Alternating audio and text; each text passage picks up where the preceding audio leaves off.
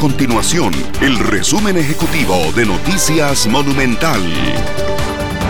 Hola, mi nombre es Fernanda Romero y estas son las informaciones más importantes del día en Noticias Monumental.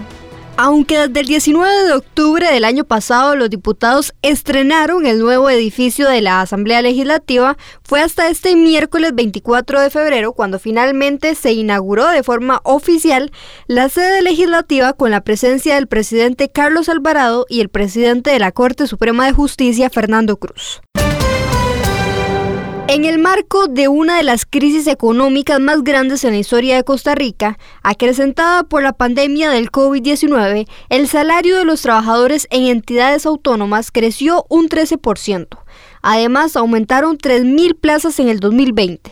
Los datos se desprenden de un análisis realizado por el economista Gerardo Corrales que incluso evidencian que el salario en instituciones autónomas se ubica en 1.36 millones de colones, duplicando así el promedio que el de una empresa privada.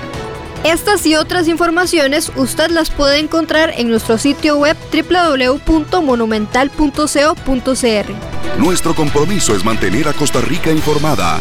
Esto fue el resumen ejecutivo de Noticias Monumental.